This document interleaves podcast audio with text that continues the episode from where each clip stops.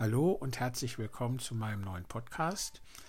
Ich freue mich riesig, dass ich zwei sehr nette Menschen hier am Tisch sitzen habe und die bereit sind, mit mir ein Interview zu führen. Stellt euch doch mal vor. Hallo, ich bin Larissa, ich bin 27 Jahre alt, Mutter von zwei Kindern. Ähm, ich habe eine große Tochter, die ist in der ersten Klasse, die ist sechs Jahre alt und einen Sohn, der ist vier Jahre alt und im Kindergarten. Hallo, ich bin Ann-Kathrin an Katrin.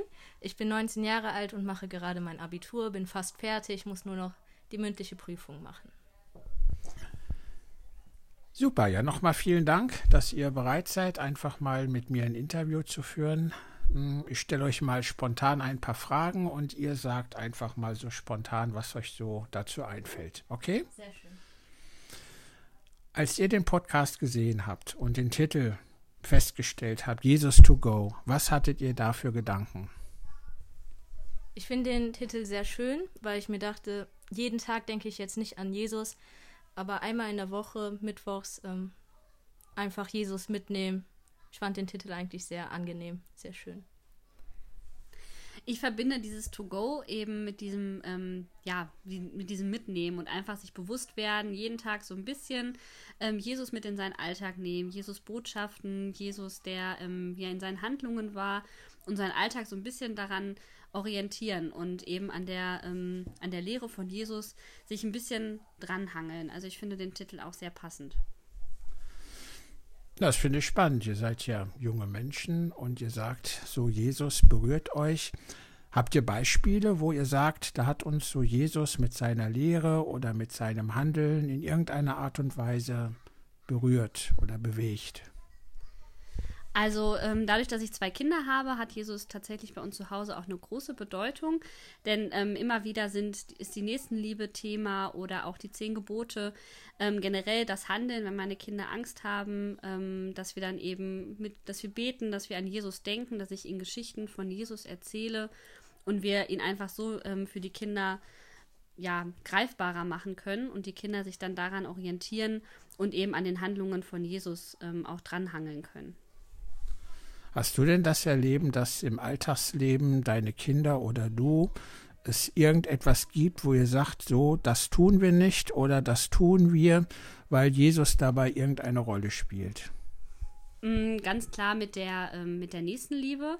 Also ähm, wenn wir mit, mit Tieren, wenn wir Tiere in, in der Umwelt ähm, sehen, Bienen oder irgendwelche Käfer, dann äh, ist für uns klar, dass wir diese Tiere leben lassen oder dass wir die mit Wasser versorgen. Ähm, da ist immer Jesus als Vorbild, dass Jesus alle ähm, lieb hat und ähm, eben auch bei den zehn Geboten. Also ganz klassisch, ich, ich, äh, man darf nicht lügen. Also das Gebot ähm, bei den Kindern natürlich immer wieder doch versuchen, sich mit Schwindeleien irgendwie durchs Leben zu hangeln. Okay, vielen Dank. Wie siehst du es denn an Kathrin? Wo hat dich Jesus im Leben begleitet? Also das Erste, was mir einfällt, wenn ich über Jesus denke, ist eigentlich dieser Satz, What would Jesus do? Also was würde Jesus tun? Einfach, weil Jesus für mich ähm, Nächstenliebe ganz oben steht und so. Aber was momentan begleitet mich Jesus schon mehr, weil ich für mein Religionsfach in der Schule über Jesus forschen muss oder herausfinden muss, wie Jesus historisch dargestellt wird oder wie der Jesus in der Bibel ist. Und deswegen begleitet mich momentan Jesus sogar noch etwas mehr als normalerweise. Ich habe in den letzten Tagen einen Podcast bearbeitet mit der Begebenheit, wo Jesus eine Frau am Jakobsbrunnen trifft. Also er als Jude spricht eine Samariterin an. Das war in der damaligen Zeit ja eher verpönt, sowas machte man nicht. Äh, findet ihr Beispiele im Umgang mit anderen Menschen, wo ihr sagt, ja, wenn ich Umgang habe mit anderen Menschen, dann ist da Jesus auch für mich ein Beispiel? Ähm, ich arbeite ähm, im Recruiting, das heißt, ich suche für eine Beratungsfirma immer wieder passende Mitarbeiter. Und äh, da erwische ich mich schon sehr häufig dabei, dass ich in Schubladen denke. Also man bekommt eine, Bewer eine Bewerbung auf dem Tisch und kategorisiert sehr schnell, ähm, passt der auf den Job, ist der Lebenslauf ähm, flüssig, ist der Abschluss passend. Und da erwische ich mich immer wieder dabei, dass ich dann doch ähm, zu schnell in Schubladen denke. Und da ist es mir immer wieder wichtig, mich daran zu erinnern, dass Menschen eben nicht ähm, so leicht zu kategorisieren sind. Also dass auch jemand, wo der Lebenslauf nicht so rund ist, eine Chance verdient hat. Dass auch ähm, eine alleinerziehende Mutter mit zwei Kindern eine Chance verdient hat, ähm, eingeladen, zu, eingeladen zu werden zu den Gesprächen. Und äh, da ist Jesus auf jeden Fall ein sehr großes Vorbild für mich. Danke, Larissa. Hast du, Ankatrin, noch Beispiele so zu Andersdenkenden, Andershandelnden? Ja, ich bin äh, momentan sehr in der True Crime-Szene, wo dann auch beschrieben wird, wie, ähm, welche Taten Menschen begehen.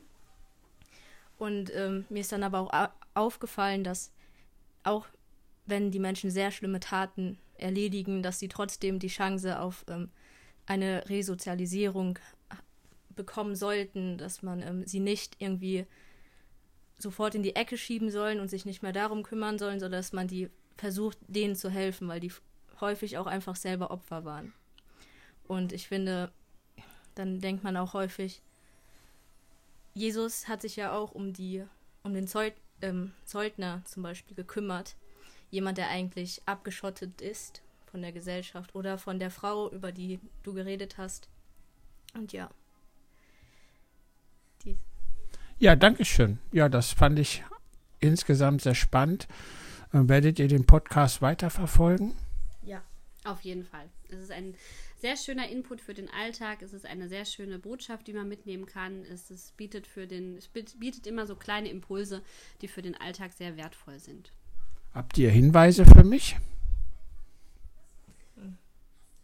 Also ich fände ähm, Themen tatsächlich ganz interessant. Also ähm, wenn man christliche Feiertage noch ein bisschen beleuchtet, äh, was dieser Feiertag ähm, früher bedeutet hat, was er heute bedeutet hat im Wandel der Zeit, wie wir ihn als Christen feiern können.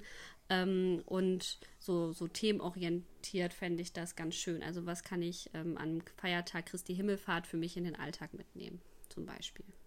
Okay, danke schön. Hast du noch was? Nein, ich finde das alles super. Gut, dann danke ich euch sehr herzlich für dieses schöne Interview. Ich danke euch, ihr lieben Zuhörer, fürs Zuhören und ich wünsche euch noch eine schöne Zeit. Bis bald. Tschüss. Tschüss.